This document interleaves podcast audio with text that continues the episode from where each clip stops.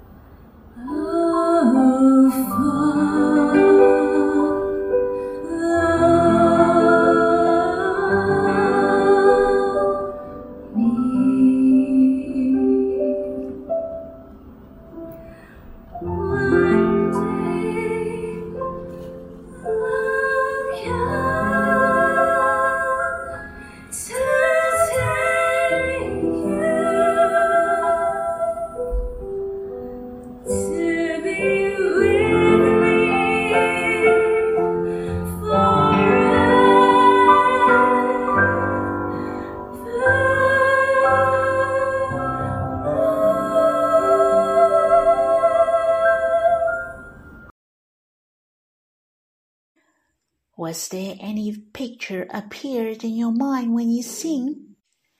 He sat by the well and talked to the woman, and asked her to give him water to drink. He is so gentle, so humanized and approachable. He is so glorious and beautiful, especially when I sang he washed the disciples' feet. I thought of Judas, who was in the midst of them I believe the Lord was so gentle. He washed his feet and dried it. The Lord really wanted to retrieve him. The Bible recorded the love journey of the Lord was not a lot, but our hearts were very touched. The more we understand, the more we will love Him in the future. It's so treasurable. The Lord has not come yet. We can experience the fullness of His love and His presence with us on earth. We can experience His presence in many facets in our life. Brothers and sisters, He's so approachable and He's the God that we can experience. But it is up to us whether we want to give our time to the Lord so that we can experience Him deeper. Shall we sing the second stanza of this hymn again? Then we will worship when we're done. He says by the well, give me a drink, he. He opened the eyes of the blind.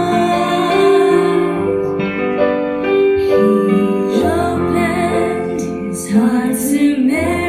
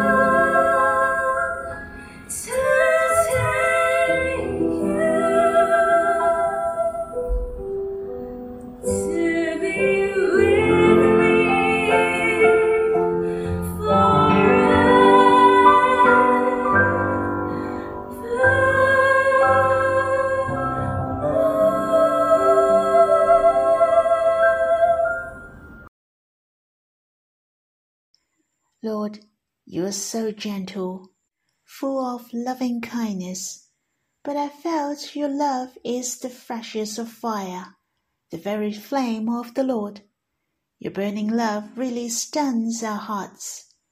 O Lord, it's so precious that you are the infinite Lord who became a man and enters into every facet in our lives.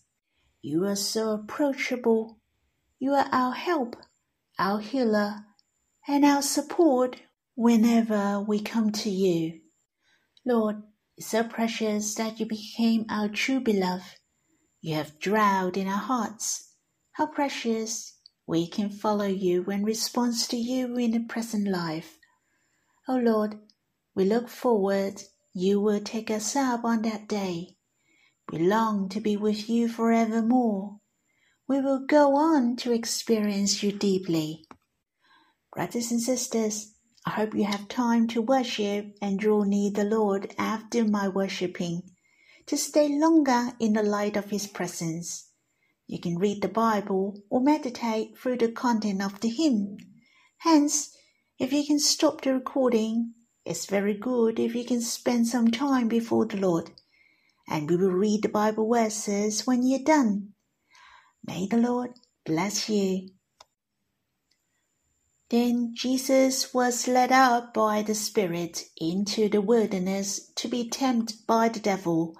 And after fasting forty days and forty nights, he was hungry. And the tempter came and said to him, If you are the Son of God, command these stones to become loaves of bread. When he answered, It is written, Man shall not live by bread alone but by every word that comes from the mouth of God. Then the devil took him to the holy city and set him on the pinnacle of the temple. Verse 18 While walking by the Sea of Galilee, he saw two brothers, Simon, who is called Peter, and Andrew, his brother, casting a net into the sea, for they were fishermen. And he said to them, Follow me, and I will make you fishers of men. Immediately they left their nets and followed him. And going on from there, he saw two other brothers, James the son of Zebedee, and John his brother, in a boat with Zebedee their father, mending their nets. And he called them. Immediately they left the boat and their father and followed him. In chapter 4, many divided into two parts. Firstly, it is the temptation of Jesus, and the second part is the Lord's calling for four disciples. Hence, I'd like to share with you my feeling and understanding with two paragraphs of verses. First of all, in verse 1 to 5, the whole incident of the temptation of the Lord declared to me the Lord has shown to us a role model of a glorious man. As you can see, the Lord has the feeling and the need of men. In verse 4, after fasting for forty days and forty nights, he was hungry. The body of the infinite Lord had the same need of ours. He felt tired and hungry as well.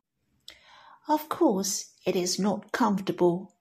The Lord became a man. He got the feeling of different needs of our body and spirit.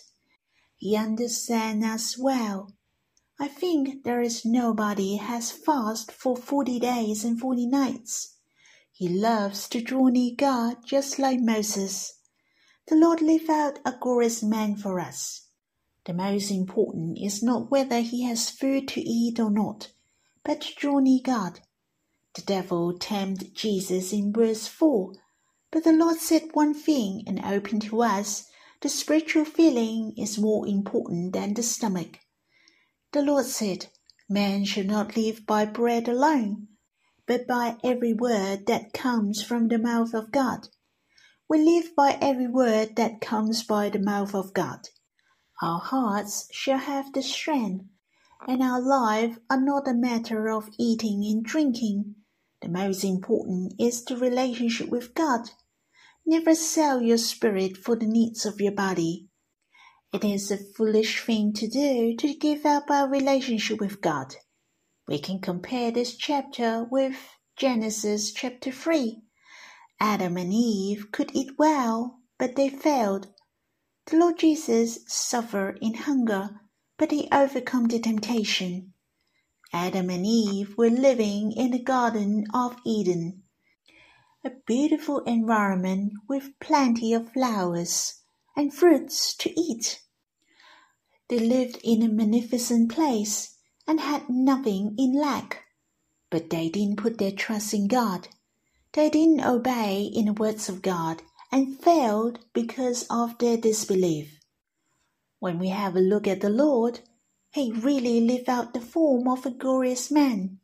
His body had great need. After forty days and forty nights, he was in hunger. Of course, the wilderness wouldn't be any better than the Garden of Eden. But the Lord won gloriously. He overcome the temptation of the devil. What did he rely on? It has nothing to do with the good environment, but by his faith, his full confidence in God, and by the words of God. The Lord Jesus has set a good example for us that we can overcome the devil. We can overcome the enemies through faith and by believing in the words of God. The Lord has mentioned it is written to the devil three times in this chapter. Hence, we need the words of God and the word in the Bible as well. The Lord Jesus also said one thing which is very important. By every word that comes from the mouth of God. That means the fresh provision from God every day. We shall put our trust in Him at once, our experience with God instantly. This is the essential matter when we draw near Him. The power of the devil is great indeed. You see in verse 5, then the devil took Jesus to the pinnacle of the temple, and in verse 8, the devil take him to a high mountain and show him all the kingdoms of the world and their glory. The power of the devil is so great that you and I cannot be confronted. It is impossible to overcome him by ourselves. Therefore, we cannot depend on our own. We have to learn from the Lord to put our trust in God, to draw near Him and believe in Him. We shall overcome Satan by relying on the Lord. On the other hand, I was touched by the Lord's calling for four disciples whom they were brothers from two families. They were Peter, Andrew, and also James and his younger brother John. They were all fishermen. Their social status at that time was very low, but their lives were really amazing. They have great influence to a lot of people. Even the foundation of New City in the coming days will have their names on it. Of course, Peter, Andrew, James, and John would know their life would be so glorious when they were called. What a great effort on them to the world. What about us? Brothers and sisters, we believe the Lord and willing to follow Him. We're willing to work for the Lord and to coordinate with Him. The same, our glorious will go beyond our imagination. We shall commit our life to the Lord there is one thing which attracted my heart very much. The response from these four people to the Lord's calling were on the spot. In fact, the calling of the Lord Jesus to them were not their first encountering. It should be the second time, and his calling was not related to the matter of their salvation. His calling to them for following him. It was the beginning of their life. Immediately they left their nets and followed him. That was in verse 20. And in verse 22, immediately they left their boat and their father and followed him. Their response to the Lord seemed to be difficult. They had to give up their careers, their families, and follow the Lord wholeheartedly. But I was thinking in my heart, if I have to turn him down whom love me very much, I believe it would be the most difficult decision to make in the world. You see, these four people seemed they didn't hold their breath. They didn't hesitate at all and followed the Lord at once. Brothers and sisters, I hope we shall not hesitate as well. The Lord has need of us in this generation. He begs us again and again Arise, my love, and come away. Have we heard this calling of love? I'm sure there is a calling of love on every one of us. He really wants to gain the great glory with us. He longs for us to gain Abba and the Lord deeply. He wants us to have the most glorious life. The glory that the Lord prepared for these brothers were beyond their imagination. I believe the Lord also has the most glorious will on every one of us. It's true, we are not the twelve apostles. We are so blessed that we are the last leg runners to accomplish the church with the Lord, to make His love dream and His will come true. I can say we are so blessed as well. I hope we don't hesitate as well. Let us arise to follow Him, to love Him, to serve Him, and finish the church. Brothers and sisters, let us pray and respond to Him. Lord, thank you for living out the role model of a glorious man. It is not by the situation. O oh Lord, let us know we can overcome the devil and the temptation May you let us know the way. Let us put our trust in you and believe you. O oh Lord, is so precious. You have overcome. So you will make us to boast of you. Lord, may you also open your hearts. May you let us to experience your calling, your voice of love. May you call upon us to come with you. Lord, let none of us be hesitate. Let us lay aside all things to follow you. Let us believe firmly that you will give us the best. Our life can be the most glorious, and it is beyond our imagination. And the most precious is that we can follow you, and we will be there for you. We are right beside you, to be the closest and the nearest with you. Lord, may you gain our hearts through the Gospel according to Matthew chapter 4. Brothers and sisters, may you finish off the rest of chapter 4 if you have time. You can continue to meditate and enjoy. His words are so treasurable. May the Lord bless you.